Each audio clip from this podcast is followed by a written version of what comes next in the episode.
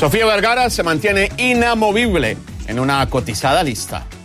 También hoy en Showbiz, lo que George Clooney tiene que decir sobre la protesta de rodillas que en los últimos días han protagonizado los jugadores de fútbol americano en Estados Unidos. En el segmento Ojo Crítico, les presento una producción guatemalteca donde un actor de telenovelas es la gran revelación.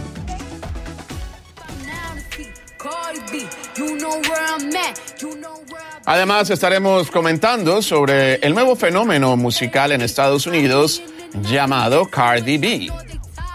Creo en los fracasos, no. No creo en cosas malas. Y desde Buenos Aires conversaremos con el cantautor peruano Gianmarco sobre las próximas paradas de su gira continental.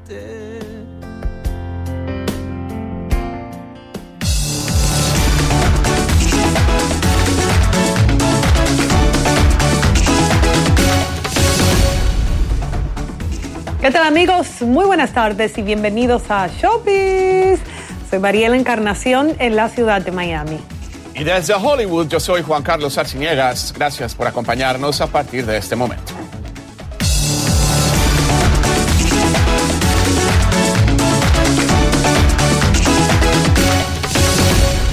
La protesta que naciera entre los jugadores de fútbol americano profesional por el racismo que se vive en Estados Unidos tiene en el actor George Clooney a un nuevo aliado. Clooney quiso mostrar su apoyo a esta iniciativa publicando una lista de cosas por las cuales ora, como su país, el pequeño Tommy Rice, quien perdió la vida en un controvertido enfrentamiento con la policía hace tres años, y también ora por la unión del país. Concluye que cuando él lo hace, es arrodillado, que es la postura que algunos jugadores han adoptado cuando suena el himno nacional de Estados Unidos en sus partidos y que contrasta con la más común de estar de pie y con la mano sobre el corazón. En otras noticias, la banda de rock Art Smith anunció el martes que cancelaría las cuatro fechas restantes de su gira en América del Sur debido a los problemas médicos inesperados de Steven Tyler. Esperamos que Steven se recupere completamente, dijo la banda en un comunicado. Con el descanso y el tratamiento adecuados, volverá a ponerse en pie y pronto ofrecerá entretenimiento en el mundo. La causa exacta de los problemas médicos de Tyler no fue revelada, pero el cantante aseguró a sus fanáticos que su condición no es grave. En otras noticias, la siguiente de debate, Sofía Vergara está de fiesta, no es para menos. Por sexto año consecutivo, la colombiana se mantiene como la actriz de televisión mejor pagada según la lista anual de Forbes 2017, publicada este martes. Es una larga lista. Sus millonarios ingresos, los de Sofía, no solo se deben a lo que le pagan por cada capítulo de Modern Family. Usualmente, en este tipo de comedias, donde todos son protagonistas, cada miembro del elenco recibe la misma cantidad de dinero por episodio. En el caso de Sofía, el ocupar por tantos años esta lista de Forbes se debe a los contratos que a lo largo de su carrera en Hollywood ha firmado para representar todo tipo de marcas y productos. De hecho, en junio, cuando justamente presentaba su plataforma de contenidos digitales llamada Race, aquí en Hollywood, a Sofía le preguntamos sobre esas campañas publicitarias que siempre protagoniza. Bueno, son un poquito de exageración. Acuérdate que, acuérdate que me toca pagarle comisión a este, a los abogados, a, Uncle Sam, o sea, me quitan... no me estoy quejando, pero, pero no está... Bueno, no tan exagerado, Sofía, porque por eso eres la número uno en este listado. Vamos a saludar a nuestro primer colaborador del día, Harry Levy, en la ciudad de Miami. No sorprende, ¿no? Que Sofía siga de primera y además que doble, creo que a la que la sigue en el segundo lugar. Juan Carlos, Mariela, ¿cómo están? Exactamente, no es de sorprenderse porque creo que su personaje ha calado muchísimo sobre el público y por supuesto estamos eh, embelesados con todas las campañas que Sofía protagoniza. Me llama muchísimo la atención porque seis años consecutivos es bastante, entonces esto nos hace nuevamente pensar que lo difícil no es llegar, aunque yo creo que es bastante llegar a la, a la lista de la revista Forbes, pero creo que más difícil es mantenerse en ese indiscutible primer lugar. Dice que solamente un cuarto de este ingreso se debe a a Modern Family, pero creo que su manager, Luis Balaguer, ha sido bastante inteligente. De hecho, tienen una relación de 20 años, una relación comercial, y creo que ha sabido exactamente dónde colocarle y sobre todo qué pedir para ella. La hemos visto como, como chica de Covergirl, la hemos visto con Pepsi, la hemos visto con eh, un producto de, para el pelo, Head and Shoulders, la hemos visto con muchísimas cosas y creo que justamente de eso es de donde viene la cantidad de los ingresos y sobre todo hay una forma diferente en la que ella participa, no es solamente siendo imagen, sino involucrándose, poniéndole eh, quizás su nombre o algunas cualidades, algunos productos específicos y por supuesto ella los empuja para la venta y tomar un porcentaje de esas ventas. Entonces, claro, eso hace que la caja registradora suene y suene y suene y suene. Definitivamente, yo creo que ha podido pues aprovechar muy bien la plataforma que da Modern Family eh, en su serie de televisión, en su personaje de Gloria, para poder, como bien mencionas tú, sacar provecho de su faceta como empresaria. Incluso si vamos a su página de Instagram actualmente, tiene en su biografía lo que es, podría así llamarse, una nueva publicidad, un nuevo endorsement, eh, donde es la imagen o está colaborando con una marca que tiene que ver con prendas femeninas, eh, se llama Ivy o Ivy Okay. Y dice que básicamente empodera a la mujer y todo lo demás. Es decir, este tipo de alianzas hace de Sofía una mujer que puede recibir ingresos, ya lo decimos, no solamente por la serie, que pudiéramos también catalogar como un sueldo fijo, pero también con este tipo de acuerdos que son tan importantes a la hora de tomarla en cuenta para que siga mereciendo y ganándose ese primer lugar, Harry. Exactamente, Mariela. Y justamente esta mañana la veía en un comercial de televisión de Rooms to Go, donde también tiene como una línea que lleva su nombre y haciendo como un llamado a personas para que a través de esos muebles hicieran donaciones para todas las personas que han perdido sus casas o sus pertenencias por las tragedias naturales que hemos vivido recientemente. Así que no solamente los comerciales son eh, para prestar su imagen o para hacer la vocera, sino que también utiliza pues este poder que tiene sobre las marcas para que la gente pueda ayudar un poco a la humanidad sobre, sobre todo en estos momentos que tanto hace falta, ¿no? Si cancelaran la, la serie de Modern Family, ¿Tú crees que, y si no, volvieran a contratar, que lo dudo, a Sofía Vergara en Hollywood, crees que con todo este imperio que ha formado, no tendría ya que casi que ni trabajar, ¿verdad? Yo pienso que no, ya ella no depende de Modern Family. Evidentemente ya ese, ese paso de darse a conocer masivamente a través de la serie ya lo logró. Creo que ahora todo este imperio publicitario le genera pues muchísimo más éxito y creo que ya las personas han hecho empatía con Sofía por lo que ella es, por lo que ella representa y no simplemente por el personaje que ella hace eh, en la serie. No creo que la vayan a como a desechar porque tiene un personaje muy divertido que por las pocas entrevistas que he visto creo que se parece bastante a lo que Sofía es. Esa persona efervescente, esa persona eh, que no le importa su acento, muy segura de sí misma, sexy, bastante espontánea. Y creo que justamente eso es lo que conecta con el público que tanto la sigue y la aprecia. Recientemente estuvo celebrando en septiembre 16 lo que es el cumpleaños de su hijo, de Manolo. No olvidemos que Sofía pues ya comparte con su hijo como si fueran buenos hermanos, lo tuvo muy jovencita. Y Manolo es uno también que se ha involucrado de una forma quizás indirecta, ha seguido los pasos de su madre. No es actor, no está en una serie, no lo vemos en el cine, sin embargo, sí aparentemente le gusta el tema de los canales de YouTube. Cuéntanos un poquito también el desarrollo profesional de Manolo, que cada día pues está más adulto y nos olvidamos de que tiene un niño, ¿no? Yo creo que uno hace como hijo lo que ve en sus casas de los padres, ¿no? Si evidentemente Manolo está viendo a su mamá siempre buscando oportunidades de negocio, quizás eh, mostrándose más a través de redes sociales, a través de esta nueva plataforma digital, su hijo que tiene ya esta edad milenia, pues por supuesto es algo que ya está en el ambiente, ya él nació con internet, con canales de YouTube, con Instagram, con redes sociales, entonces no es para nada extraño que esté involucrándose o quizás intentando meterse eh, por ese negocio, porque la verdad es que todo va hacia allá, los medios de comunicación, la forma de vender, la forma de publicitar, todo va indicando que el camino es hacia la forma digital y hacia las redes sociales. Yo quería saber algo. ¿Qué, le recomendarías tú, volviendo al tema, ¿no? si se cancelara en algún momento Modern Family, qué le recomendarías para su carrera en la actuación a Sofía Vergara? A mí me gustaría verla ya en un papel dramático y en una importante película. ¿Qué piensas tú? Yo pienso que, exacto, sus participaciones en películas han sido eh, bastante breves, pero yo creo que ella estaría perfecta para hacer su propio reality show, inclusive por web. No necesitaría transmitirlo a través de, un canal de televisión. Sí es verdad que podría mostrar su versatilidad en un papel un poco más de carácter, o ya no ese papel de una mujer latina tan voluptuosa y tan sonriente, pero yo creo que si termina Modern Family, ella pues pudiera crearse su propio reality show, como por ejemplo hemos visto con las Kardashians, que ha sido un bombazo eh, que tiene más de 10 años y sobre todo el imperio que se generó después de eso. Pero yo creo que Sofía ya está como en ese punto de lo que toca lo convierte en oro. Pues te damos, te damos las gracias, Harry Levy, allí en la ciudad de Miami junto a la socia. Es el momento de hacer nuestra primera pausa. Al regresar, el cine guatemalteco es nuestro invitado especial del segmento Ojo Crítico. ¿Y por qué J-Lo y Mark vuelven a unirse? Guys who, who are just legends. So, so you know what? Um, I'm just going to concentrate on, on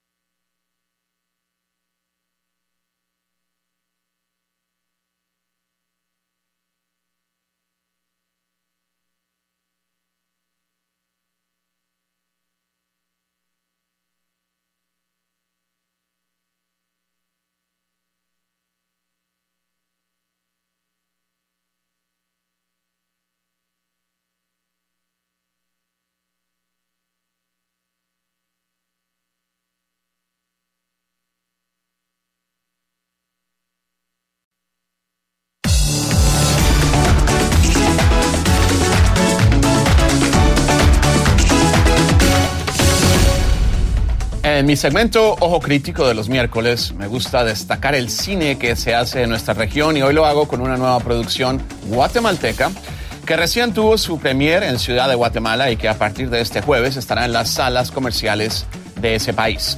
Se trata de la nueva cinta del director guatemalteco Kenneth Mueller titulada Septiembre, un llanto en silencio, donde cuenta una historia muy personal y que dedica a sus dos hermanos. En esta película trabaja el actor de origen argentino Saúl Lizazo, uno que se hizo famoso por las telenovelas y en el que el director confió para que encarnara a un dedicado padre.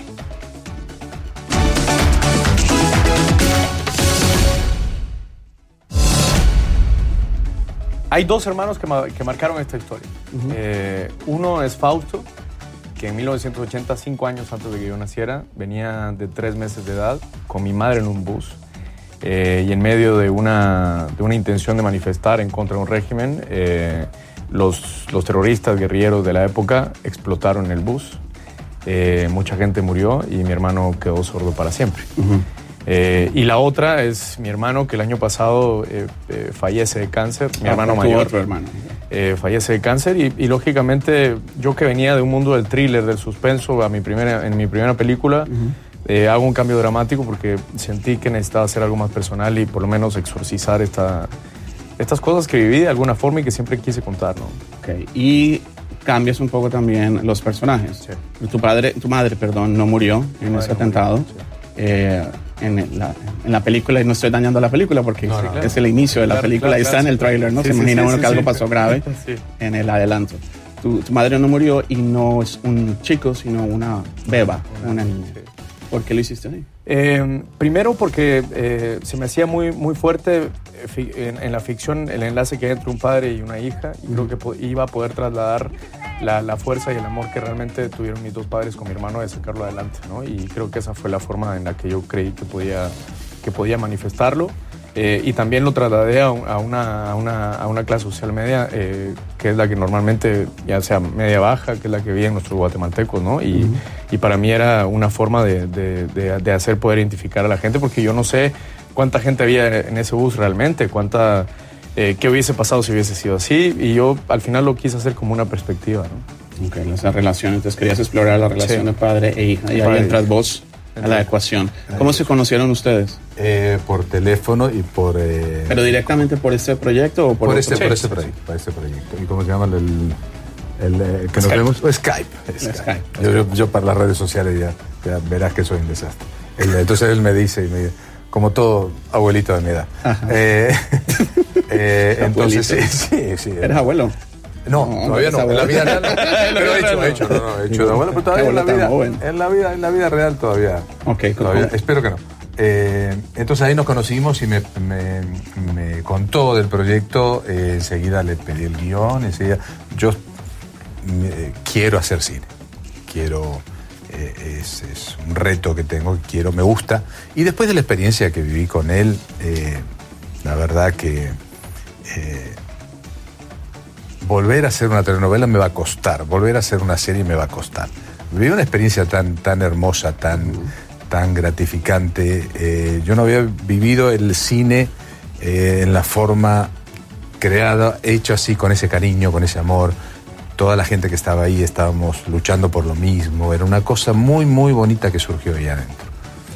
Ahí viene mi, mi pregunta, porque ustedes tienen ese problema, los actores de, de televisión, que a veces los miran con desdén desde Oh, el por- cine, por ¿no? supuesto. Eso lo, sabemos, que porque vienen de una escuela que de pronto no nos va a registrar bien lo que queremos mostrar en el cine, pero yo creo que un actor es un actor, ¿no? Y se puede, debería poder moverse en todos los ambientes, en todo, Deberíamos, sea en el deberíamos. teatro, sea en el cine, o sea en la televisión. Exacto. ¿Por qué, por qué Saúl?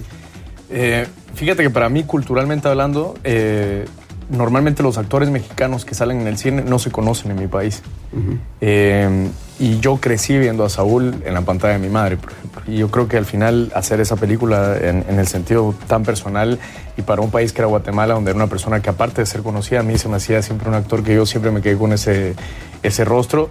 Y después lo veo en uno, en uno de, los, eh, de una de las carpetas que me habían enviado para otra película y dije, Saúl, desde el inicio tiene que ser el padre de, de la niña, ¿no? Y eh, la niña al final es la hija de mi hermano, es Camila. Correcto, sí, ¿no? Eh, y también eso me facilitó el hecho porque eh, tampoco hay muchos actores en mi país en el sentido de que no, imagínate encontrar una niña que pueda actuar.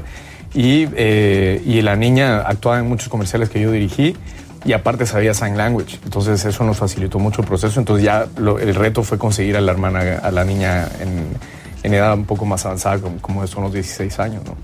Y pues aparte el, el nerviosismo de saber si aceptar o no eh, ir a hacer una película a Guatemala, sacarlo ¿Cómo de, no? de- ¿Cómo de- no? ¿no? Eh, Véndeme también. Claro, eh, y cuando, cuando le mando el guion nos conectamos muy bien. Para mí fue un aprendizaje también trabajar con un actor como Saúl, porque, porque es, es increíble la experiencia que trae para poder jugar en el set y eso nos permitía más libertad, nos permitía explorar un poco más. Y algo que sí hicimos y que él estuvo siempre dispuesto a hacerlo era sacarlo de- del galán, eh, que siempre de cierta forma fue enmarcado, ¿no? Y, y lo sacamos de ahí, bajó de peso. Eh, eh, yo quería Pero él que... siempre está bien. Sí. No, no, pero, pero tú bajé, bajé un poquito más. Bajé, porque Y el personaje lo. bajó mucho más. Trato de- de cuidarme. Trato de cuidarme. trato Bajó de- mucho más de peso y aparte eh, nos interesaba mucho que cuando él se viera en el espejo, él viera al personaje y no viera a Saúl, ¿me entiendes? ¿No sabías que tenías que bajar el tono o no? O eso es un trabajo, me refiero a, la- a las telenovelas. Lo mismo que en el teatro, que tienen que proyectar más para que los escuchen. no, pero aquí no, pero yo hubo un cambio, ¿no? De, siempre de he tratado, siempre he tratado en la, en, la, en la telenovela igual y siempre mis peleas han sido porque he tratado de llevar mis personajes lo más natural que se podía cuando los directores te dicen, no, tienes que... Es melodrama. Bien alto. ¿Y por qué melodrama no lo puedes decir en una forma... Digo, eh, el cine italiano hace un melodrama maravilloso y te lo pueden decir a- eh, en otro tono. Siempre he tenido ese tipo de peleas en la televisión. O sea, lo que a mí me gusta, lo que más o menos yo estudié, me preparé, fue para este tipo de cosas. Y bueno, él a veces me tenía que bajar porque, claro, tengo vicios. Tengo vicios de, de muchos años de la telenovela y a veces me tenía que bajar un poquito de los tonos y, y de las cuestiones de reaccionar. Pero, pero te digo, el ambiente fue tan, era tan bonito. Y, y como es una película con eh, poco diálogo, no necesitas tanto el, sino simplemente es lo que vas sintiendo. Yo me, me enfoqué en eso, en ir sintiendo lo que eh, eh, su papá estaría sintiendo en ese momento, con que se, de repente te, se te cambia la vida por un... eh, no es un accidente, es un, es un acto terrorista muy fuerte. ¿Cómo te puede cambiar la vida? Desaparece, no está tu mujer, tienes que cuidar a tu niña con todo esto. Y me fui metiendo en ese, como papá también me fui metiendo todo en eso y creo que eh, he tratado de hacer un, personaje diferente a lo que se ha visto de mí en telenovelas y en todo. La premier de septiembre, Un llanto en silencio, fue a sala llena este martes en Ciudad de Guatemala. De hecho, tuvieron que asignar tres salas para recibir a los invitados a esta proyección. Te cuento, socia, que Saúl Lizazo es la gran revelación de esta película. Muy interesante, socio, nuestro segmento de Ojo Crítico que semanalmente esperan los amantes del cine, en un segmento que incluso ustedes también tienen voz y voto a través de las redes sociales, arroba Juan Carlos CNN en el Twitter, en Instagram, arroba Ojo Crítico. Hacemos una nueva pausa, les invitamos a que sigan disfrutando de Showbiz. Más adelante escucharán a Eugenio Derbez cómo le manda fuerza a su país, México. También y en vivo desde Argentina conversaremos con el cantautor peruano Gianmarco, amigo de la casa, quien está comprometido con su público latinoamericano con una extensa gira de conciertos. Esto es Showbiz. Ya volvemos con más.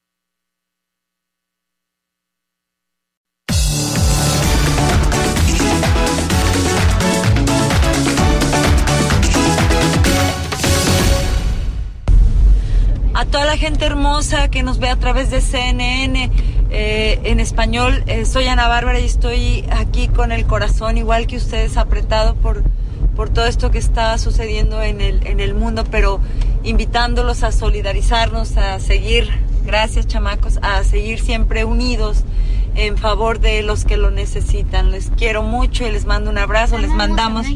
Amamos a México. Hola, ¿qué tal amigos? Soy Antonio Carmona y quiero transmitirle toda mi solidaridad a México, toda la fuerza para esa gente, para estos momentos tan duros que está pasando el país. Simplemente aquí estamos, sus amigos españoles, orando por ellos. Así que les mando una fuerza, fuerza y abrazos para todos ellos. Y Jennifer López y Mark Anthony han unido esfuerzos en la iniciativa Somos una Voz que contará con el respaldo de más de 30 personalidades del entretenimiento y del deporte para canalizar la ayuda para los afectados por los dos huracanes que en las últimas semanas azotaron a la isla de Puerto Rico. Llevar alimentos y medicinas, al igual que restablecer los servicios de electricidad y comunicaciones, son las prioridades que se ha fijado esta campaña. La gran mayoría del país, casi en su totalidad, se encuentra hoy sin servicio eléctrico, mientras que la mitad no cuenta con servicio de agua potable.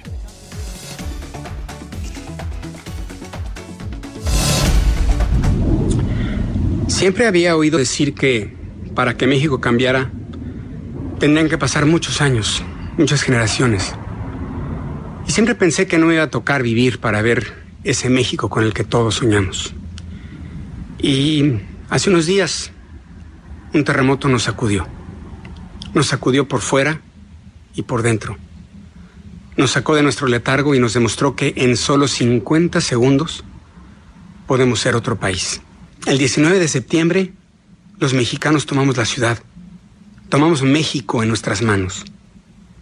Si lo soltamos, si la semana que entra volvemos a ser los mismos que éramos antes del terremoto, habremos perdido una gran oportunidad.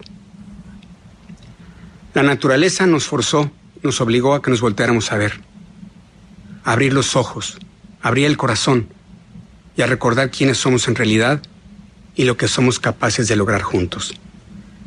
Ese es el México que nació el 19 de septiembre. Ese es el México en el que quiero vivir. El México del que todo el mundo entero está hablando. Escuchábamos a Eugenio Derbez, director, escritor, productor y actor mexicano, quien hoy, como ya veíamos, reflexionaba sobre su país, México. Realmente este video fue compartido el 25 de septiembre. Y también reflexionó sobre su gente tras el terremoto que la semana pasada cobrará la vida de más de 300 personas. Este video ha logrado ser compartido por más de 2.000 usuarios del Twitter y favorito de más de 5.000 y por supuesto ha recibido los comentarios de todos aquellos seguidores que le agradecen su solidaridad, pero sobre todo su sinceridad a la hora de expresarse después de la tragedia. Otro que también ha reaccionado a la tragedia fue el cantautor Draco Rosa, una que lo afectó directamente, pues allí tenía una propiedad donde se dedicaba al cultivo de café y donde también recibía turistas. Escuchemos lo que el artista puertorriqueño tuvo que decir sobre el papel que el gobierno estadounidense ha demostrado durante la emergencia que vive el Estado Libre Asociado de Estados Unidos, a nosotros, a CNN. Realmente yo este, vivo ahí, vivo en, en Utuado, en ese campito, y hemos estado enfocados en la siembra. Eh, y, lo lindo que esa siembra y lo que hacemos, ah, colaboramos con varios caficultores con la idea de, sufragar el tema de la fundación, que es el Vox Forte Alliance, que es el tema de médula, ¿no? Del tema de cáncer. So, es un proyecto lindo, bastante noble, que ahora obviamente hemos recibido un golpe Ah, pero ahí nos vamos a levantar, no, eso no es el punto. El punto es que ahora lo que se necesita es lo que necesita en este momento. Pero sí, para mí es, es todo. Yo vivo ahí y es un, es un mundo mágico, ¿no? Lleno de, de, comida. Creo que es uno de los temas más importantes para, para nosotros, que es la comida, ¿no? La agricultura. So, no sé qué esperar llegando. Sé, vi algunas fotos y obviamente está todo en el piso, todos los árboles, los aguacates. O sea, te puedo nombrar mis cosas, se ve eh, se ve intenso, ¿no? Eh, he perdido el sueño en estos días, como mucho, mucho boricua. Definitivamente. Como puertorriqueño, Robbie, ¿qué opinión tienes sobre la respuesta del presidente Donald Trump a esta tragedia? Un eh, colega tuya, Mark Anthony, pues muy molesto le dijo al presidente que se callara, por supuesto lo hizo con palabras altisonantes que no podemos repetir, sobre la NFL y que hiciera algo por Puerto Rico. Mira, yo, yo te digo, yo, yo últimamente me he estado muy fuera, you prestando a, mi, mi, sanación en lo personal al tema de voxfuerte.org. Pero yo te digo una cosa que, y no entiendo, yo se me imagino, es difícil manejar una finca, let alone tratar de manejar a los Estados Unidos, pero el hecho de que el, el Partido Republicano has accepted this guy as their guy, is uh, questionable, you know. It's questionable y no sé cuál es la agenda de este país más allá de Trump. Es, más, es bien fácil señalarle al presidente, pero la verdad que, you know, at this point, I don't want to hear his mouth. At this point, he definitely doesn't represent me. Y no sé a quién representa en Puerto Rico. I just don't know why this guy is in office, why this country has let this man represent this country. I, I don't get it. It seems to me like it's easy to point a señalarle a él, pero realmente qué hay detrás, cuál es la agenda de este país, you know? y eso no lo sabemos porque estamos regurgitando mucho y realmente yo no estoy en esas mesas para saber y criticar, pero que me molesta que ese individuo realmente, you know, I've been quiet, trying to give the man a chance, como piden muchos de este país, Estados Unidos, especially el interior, pero realmente I don't think he's well, and uh, that's that. And um, I'm glad that you know Mark said something about it. Um, Um, and it's, it's just ridiculous, you know. I, I, don't know what to say without stepping out of the lines of, of, of you know, the system el protocolo that, that we live in here. So, so you have to apologize for that. I apologize. Bueno, en este segmento seguimos hablando de cómo otros artistas se pronuncian y se solidarizan, como lo hizo Pitbull con la Isla del Encanto, y según se informó, envió su avión privado a Puerto Rico para trasladar a los pacientes de cáncer a territorio continental de Estados Unidos, para así continuar sus tratamientos de quimioterapia. El rapero no ha hecho público su papel para transportar los pacientes. Cuando CNN se contactó con su portavoz, este se hizo eco de sus palabras. Gracias a Dios tenemos la bendición de ayudar. Solo estoy haciendo mi parte. Regresamos con más del mundo del espectáculo. Antes vamos con nuestro acostumbrado resumen noticioso.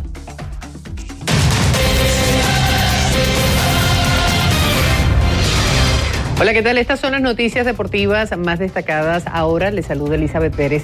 Diego Costa se despidió este miércoles oficialmente de los seguidores del Chelsea tras concretarse su regreso al Atlético de Madrid, el delantero hispano-brasileño aseguró en su mensaje a las redes sociales, algunos ciclos empiezan y otros terminan. El ciclo en el Chelsea arrancó hace tres años, tres años maravillosos en todos los sentidos, y no lo olvidaré. Por otro lado, Rick Pitino fue despedido de la Universidad de Louisville, así como el director atlético Tom Jurich. El despido llega un día después de que el FBI arrestara a 10 personas, entre ellos cuatro técnicos universitarios, por cargos federales de fraude y corrupción durante el proceso de reclutamiento de jugadores. Y por otro lado, varios deportistas se están uniendo para ayudar a Puerto Rico luego de la devastación dejada en la isla tras el huracán María. Uno de ellos es el puertorriqueño JJ Barea, quien está recibiendo ayuda de su jefe, el propietario de los Mavericks de Dallas, Mark Cuban. Cuban prestó el avión del equipo a su jugador para que éste entregue donaciones de comida, agua y otros artículos de necesidad a los damnificados. El jugador llegó este martes a la isla y tiene, al igual que el jugador de fútbol americano JJ Watt de los Texans, una página en YouCaring para recibir ayuda. Esto y mucho más esta noche a las 11 en Deportes CNN.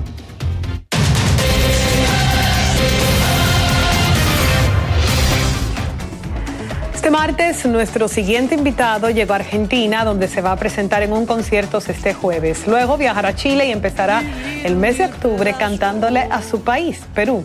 Además de sus conciertos, Gianmarco trabaja en lo que será su decimaquinta producción discográfica que estará lista para el 2018. Gianmarco se prepara también para las nueve fechas en América del Norte de la gira acústica que comienza el 3 de noviembre en la ciudad canadiense de Montreal y culmina el 12 en Orlando, Florida. Pero vamos hasta Buenos Aires, como lo decía mi socia Gianmarco, un saludo antes de hablar de la gira. Yo quería aprovechar contigo, tú lideraste hace ya un par de meses una campaña para ayudar a tus compatriotas en Perú afectados por las lluvias que los han azotado por tantos meses en el 2017. Cuando vemos a tantos artistas en México haciendo lo mismo ahora por el terremoto en Puerto Rico, del mismo modo por los huracanes, ¿cuál sería el balance que tú tuviste de, ese, de esa ayuda que pretendías llevar a tu país y qué puede, qué se le puede decir a tus colegas también en México, en Puerto Rico, en todo el mundo que están tratando de ayudar? Que se puede sumar, Juan Carlos. Un beso para ti, un abrazo grande. Mariela, un, un, abrazo gigante para los dos. Se puede, se puede, no, no, se puede subestimar nunca la música. En mi caso, la música ha ayudado, me ha servido para ayudar a mucha gente. En ese caso, hicimos una, una estuve contigo conversando en Los Ángeles, se hizo un trabajo muy bonito, se recaudó dinero. Acabo de estar en el norte del Perú eh, sumando esfuerzos con UNICEF Hemos construido escuelas provisionales con gente que se quedó sin nada, sobre todo en los niños, que en estos casos de estas naturales, los niños son los más afectados y son los, que primero hay que atender. Eh, se ayuda, hemos puesto agua a 12.000 personas, se ha trabajado. Obviamente los gobiernos tienen que también, tienen sus formas y su, ayuda eh, que tienen que hacer siempre a los pueblos más necesitados, pero también los artistas a través de su público pueden colaborar, pueden seguir ayudando. Y lo más lindo de todo, y creo yo lo más importante, es ayudar con trabajos y proyectos sostenibles, no solamente ayudar por ayudar porque es el momento. En el caso de, Draco, de, de Robbie Rosa, este, son proyectos sostenibles, está ayudando mucha gente con lo que estábamos viendo hace un momento, ¿no? Eso es lo bonito, no solamente ayudar en el momento, sino continuar la ayuda en el transcurso de los años, no esperar solamente a que sucedan cosas tan terribles como las que México ha pasado, como las que Puerto Rico ha pasado. Tanto así, buenas tardes, Gianmarco, te saludo desde la ciudad de Miami, muy feliz de finalmente tenerte con nosotros porque ya hacía días te habíamos pues promovido en el programa, pero hasta hoy estamos contigo. Tú compartiste lo que es esta lucha, esta la luchamos juntos, que tiene que ver con tu iniciativa de apoyar siempre a la Teletón Perú. Es decir, tu intento solidario no es nuevo, como bien mencionabas, no hay que esperar una catástrofe para decir, sabes qué, independientemente de mi carrera profesional y de ser artista, soy un ser humano y tengo la capacidad de sentir empatía por los demás en momentos de gran necesidad. Sí, creo, creo que cuando uno está en esta carrera te das cuenta que así como tienes la capacidad de tener convocatoria, estamos ahorita en Argentina, estamos en Buenos Aires, voy a hacer mi segundo Rex, eh, Gran Rex, el día de mañana, estoy muy feliz. Y conversaba con algunos periodistas y decía, es increíble cómo la música puede sumar en este tipo de proyectos, ¿no? Eh, si uno se da cuenta que tiene público y que puede llegar a mucha gente y que a su vez puedes ayudar a las entidades de, los gobiernos a, seguir sumando fuerzas, en la medida de lo posible lo voy a seguir haciendo. Este 6 y 7 de octubre es la Teletón en el Perú. Eh, yo insto a todos mis, compatriotas que me ven desde aquí a, colaborar, siempre es bueno. Sabemos que hay mucha gente necesitada en el mundo. En la medida de lo posible, si los medios de comunicación, los artistas, podemos hacer algo para seguir sumando en buena hora. Marco, hablemos entonces de, la música, ¿no? Que también puede levantar eh, los ánimos, el espíritu, unir. Um, ¿Qué tienes preparado en esta etapa de la gira? Yo te vi hace más de un año. Espero que cuando vuelvas a Los Ángeles pueda ir a tu concierto y que habrá de nuevo. Se pasa muy bueno, siempre lo he dicho, en tus presentaciones. Bueno, la, gira de Estados, la gira de Estados Unidos básicamente es una gira acústica. Estoy acompañado de mi director musical, Pedro Luis Pacora, en el piano, Omar Rojas en el bajo y yo en la guitarra. Es una gira acústica muy interesante. Eh, son shows en teatros, básicamente. Uh -huh. En Los Ángeles estamos en el Alex Theater, estamos en, en, en eh, Redwood City, en, al norte en California, estamos en, espacios muy bonitos.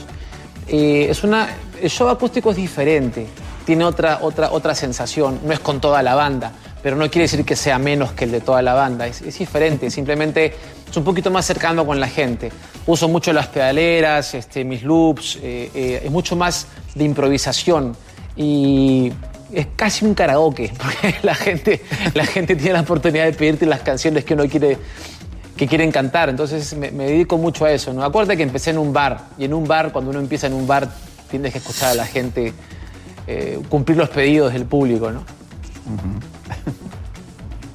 Bueno, como tú me lo, lo, nos lo mencionas a nosotros y lo que decía Juan Carlos, ya el 11 de noviembre que estarás por Miami en el South Miami Day Cultural Arts Center, me encantaría estar allí y poder presenciar de cerca lo que tú mencionabas, escuchar a la gente. En muchas ocasiones ustedes tienen que, por supuesto, preparar el repertorio que van a presentar y a cantar, elegir las canciones. Cuando hay una trayectoria, ella, Marco, como la tuya, llena de grandes éxitos, debe ser una de las partes definitivamente más difíciles, un desafío saber cuál es elegir, pero también hay espacio, me imagino, para eso, la espontaneidad, la improvisación y complacer a la gente que en cada lugar puede pedir un tema distinto.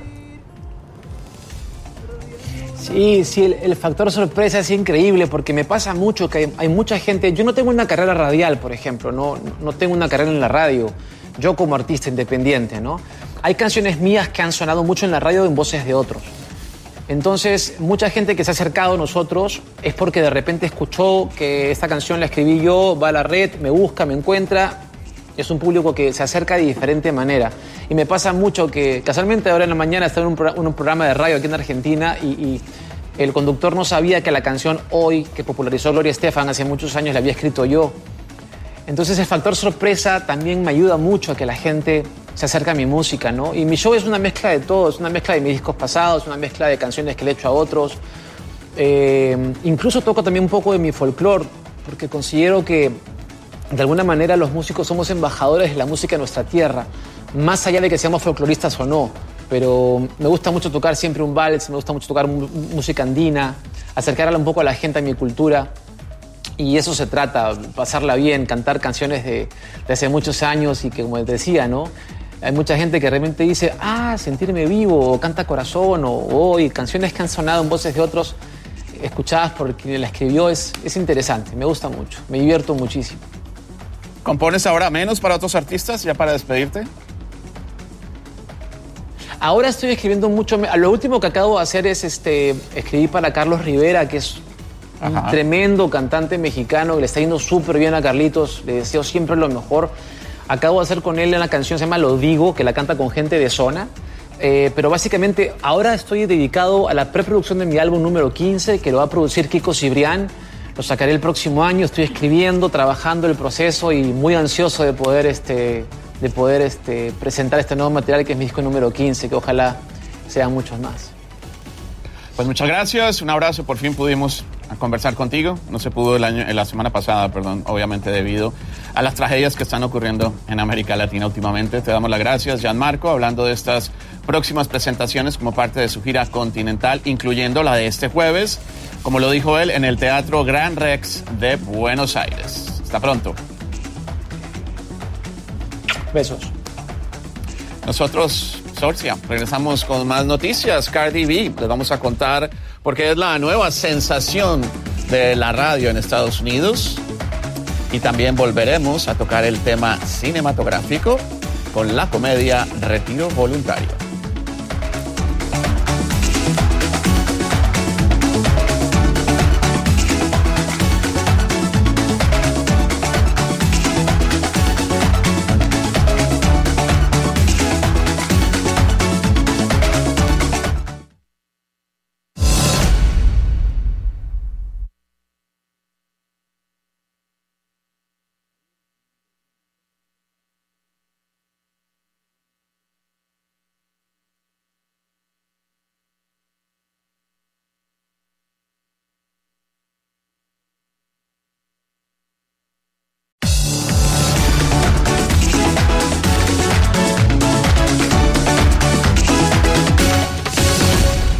Seguimos hablando de cine, esta vez apuntamos el ojo hacia la cartelera argentina, donde Retiro Voluntario es uno de sus títulos más recientes. Esta coproducción está dirigida por Lucas Figueroa y protagonizada por reconocidas caras del cine y la televisión, como el argentino Darío Grandinetti y los españoles Hugo Silva e Imanol Arias. Nuestro colega Iván Pérez Armenti conversó con su creador y parte del elenco. Perdón. Perdóneme, la calle Tacuarí al 1500. No, es para allí, creo que es por allá, ¿eh? La calle Tacuarí, ¿hacia dónde queda? La calle Tacuarí, si estás así es para allá y si estás así es para el otro lado, claro. Retiro Voluntario es, es una, una comedia de acción cuya estructura dramática es más cercana a un thriller, con lo cual es una comedia poco convencional. Me dio mal la dirección. Creo que me equivoqué porque es que no soy de aquí. Perdí el trabajo por su culpa. Y le ayuda a cobrar 1500. Dame mil y acá no pasó nada. Javier es un hombre bueno, el tonto contemporáneo, podríamos llamarle. El hombre bueno que intenta hacer las cosas bien, pero que no acepta los sacrificios de las injusticias del sistema. Con 500 euros me dejan paz. Ya es tarde, con plata lo arreglabas antes. Al con uno, ¿qué estás haciendo? No le puedo pegar. Este país se fue al ¡No! Uh, qué lindo quilombo. Yo no sabía cómo iba a lograr el lenguaje de unir una película, digamos, de, de acción con el humor y que uno mantenga la atención en la película, la película mantiene una tensión constante por el conflicto y por otro lado está metido dentro de un lugar que te morí de risa, que es como un absurdo y en realidad es un hecho verdadero, de la nada es una tragedia, de la tragedia pasa al absurdo, del absurdo pasa... Eso es una, una mezcla de estilos eh, que, que logra un lenguaje que lo contiene. ¿Su nombre? Somos He-Man y el Zorro, ¿no? Una de las cosas que me gustó de esta película es que uno de los protagonistas es la ciudad. No se puede dar retiro voluntario si no es una ciudad como Buenos Aires, porque Javier no tendría la suerte de conocer al tipo malvado, aparentemente, que hace Darío Grandinetti. Es imposible, tiene que ser aquí.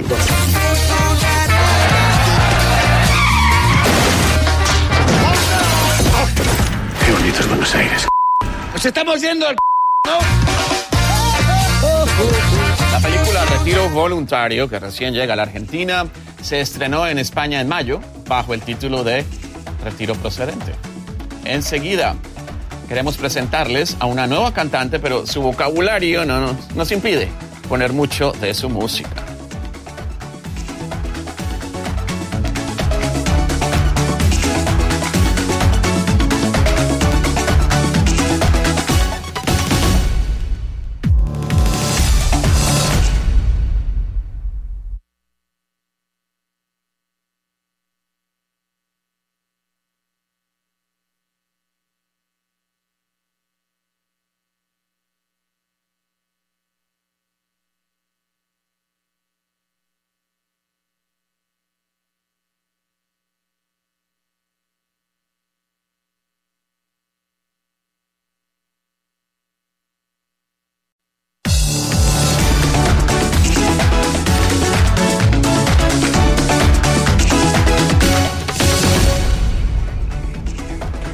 Nombre cada vez se escucha con mayor fuerza. Es una rapera que sin lugar a dudas está viviendo un buen comienzo. Y como no, se hizo historia el lunes al destronar al Taylor Swift del puesto número uno en el Billboard Hot 100 chart. Su nombre de nacimiento es Belcalis Almanzar y se convirtió en la primera rapera femenina en lograr ese hito como artista en solitario desde que Lauryn Hill lo lograra en el año 1998. Nuestro siguiente colaborador nos ayudará entonces a saber más de esta artista que te diría Solo vine a reconocer en la alfombra roja de los pasados premios MTV. Me dicen que sus letras son vulgares, pero la verdad nunca he escuchado una en su totalidad y eso que suelo, suelo estar al día o pretendo estar al día en lo que programan las emisoras radiales aquí en Los Ángeles. Así que bienvenido Eduardo Ortiz y cuéntanos de Cardi B. Mi querida Mariela, Juan Carlos, qué gusto estar con ustedes esta tarde. Y Juan Carlos, no te estás perdiendo de mucho porque un lenguaje fuerte eh, lo puedes escuchar cuando escuchas uno de los temas de esta mujer que sin duda es la revolución del momento y que en realidad la prensa nos hemos puesto a preguntarnos quién es esta mujer. Pues sí, Cardi B eh, le ha robado el trono que por tres semanas obtuvo eh, Taylor Swift y esta mujer vamos a, a, conocer un poco de su historia. Ella se dio a conocer en redes sociales gracias, es una ex bailarina exótica y gracias a sus posts sugerentes y a hablar de todo lo que se había arreglado en su cuerpo a través de la cirugía plástica, es como ella logra, digamos de alguna manera, exposición en las redes sociales para luego ser parte en el 2015 de la sexta temporada del reality show de VH1. Eh, Love and, Art and Hip Hop. Love and Hip Hop en la sexta temporada. Y una de las protagonistas de este reality no solamente fue ella, sino la controversia que tuvo con la esposa de uno de sus compañeros, que fue de alguna manera el, el giro central de esta temporada del reality show. Posteriormente eh, comenzó a inclinarse un poco hacia el mundo del hip hop luego de esta experiencia televisiva, pero definitivamente ha sorprendido a muchísimos que, que pensaron en algún momento que ella, eh, que era una broma, que ella se dedicaría a la música, pues les digo que no, no solamente está en el número uno de los 100 eh, más calientes de Billboard, sino también logró en los pasados premios Beat de la música, logró más de nueve nominaciones junto eh, a, a Luda Chris, que es uno de los máximos exponentes del género.